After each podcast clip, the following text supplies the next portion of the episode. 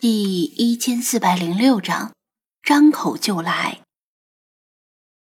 张子安的父母今天营业的时候，一只金色猫和一只茶色猫陆续走进店里，后者多少有些低调，前者简直是趾高气扬，旁若无人的就跳到猫爬架上，可能是嫌猫爬架上落了灰，或者有其他猫的毛，还扯了一张纸巾。把猫爬架擦了擦，才趴下来。用过的纸巾就随便一扔。他的父母见两只猫的脖颈上没有系着铃铛或者名牌之类的东西，一开始以为是流浪猫，但仔细一看又不像，因为两只猫的身上都很整洁，没有异味。茶色猫是正宗的狸花猫，金色猫他们认不出。因为没有见过，但他们见多了品种猫。品种猫和混种猫之间的差异其实有迹可循。这只金色猫一看就是某种很少见的品种猫，可能是谁家的猫跑出来了吧？老两口经营宠物店多年，还真没遇到这种情况。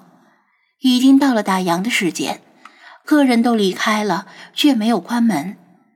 一是儿子还没有回来，二是这两只猫不知该如何处理，是不是应该在门口张贴“失猫招领”之类的告示？他们正在商量，张子安恰在此时回来了，不仅回来了，还又带回一只猫、一个鸟笼，以及肩膀上那个，那不是猴子吗？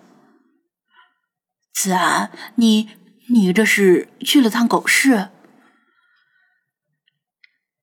老两口瞠目结舌，话都说不利索了。哎呀，你怎么买了猴子回来？猴子可不能随便养，这是违法的，赶紧给我退了回去。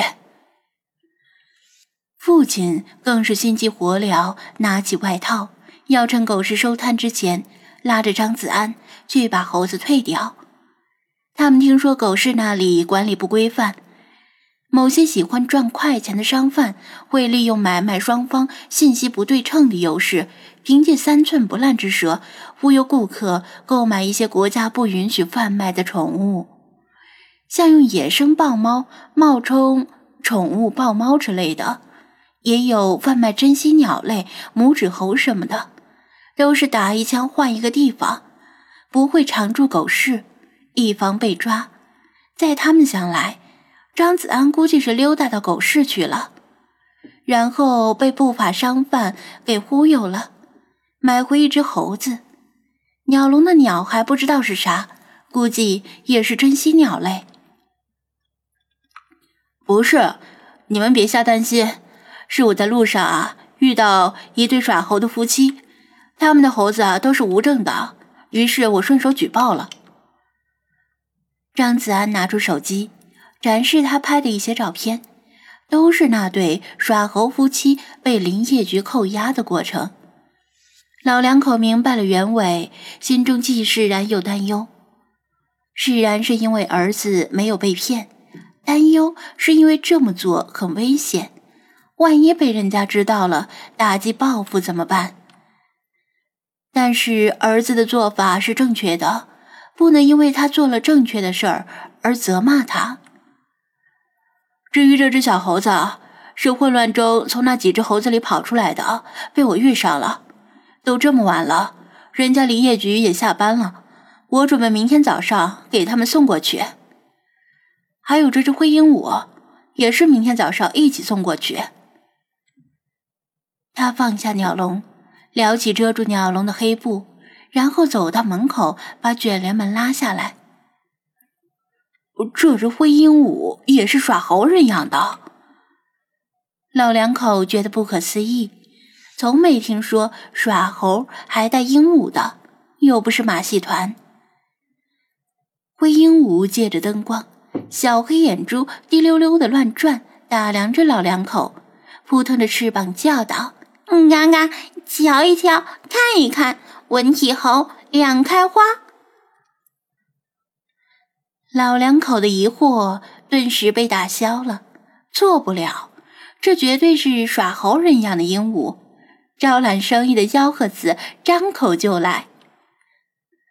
既然猴子与灰鹦鹉都要明天早上送去林业局，那让他们在这里待一晚上也没什么问题。这只猫，他们又盯着黑白小猫，难道耍猴的还带着猫？这倒不是，这只猫是在外面捡的，好像被人遗弃的。我已经跟高中同学联系过了，他有意想养。我明天啊，顺道给他送过去。张子安随便编了个理由。哦，对了，今天你不在的时候，有两只猫跑进咱们店了。老两口指着金色猫和茶色猫。这个呀，张子安挠挠头，看着像是别人家走丢的。今天都这么晚了，明天再说吧。估计明天早上他们自己就走了。如果他们明天还不走，我就帮你们弄个告示，找找他们的主人。老两口点点头，也没别的好办法。你今天的约会怎么样？母亲窥视着他的脸色，心里犯嘀咕：儿子这出门一整天，乱七八糟的杂事儿倒是挺多。问题是相亲约会的正事儿怎么着呢？老两口今天白天没客人的时候，都在悄悄嘀咕这事儿，想发信息问一下儿子进展的怎样了，但是怕儿子嫌烦，又怕突然响起的信息声会打扰原本不错的气氛，更担心。现在很多妹子都讨厌妈宝男，虽然儿子肯定算不上妈宝男。但万一人家女方见到这条信息误会了怎么办？他们商量来商量去，最后还是决定不发了，等儿子回来再问。所以一整天都过得心不在焉儿。挺好的，他认真的说道：“我们彼此的印象都不错，今天玩的挺开心，去逛了街，去海去了海边，还去了南边的那个老教堂。”打算保持联系。好，那就好。父母欣喜的对视一眼，心里的石头总算落了地。只要这事儿能成，其他事儿都是小事儿。他们喜滋滋的打算去张罗晚饭。母亲见他心情似乎不错，又小心的追问道：“那下次约会是什么时候？”商量好了没有？张子安装作刚想起来的样子，一拍脑门说到这个呀，我还有一件事情忘了说。啥事儿？老两口以为跟约会有关的事儿，心里又微微揪紧，琢磨着是不是女方提出了很高的要求，因为相亲都是奔着结婚去的。比如要求有房有车、彩礼几十万之类的，毕竟听说女方条件很好，所以要求高一些也不算过分。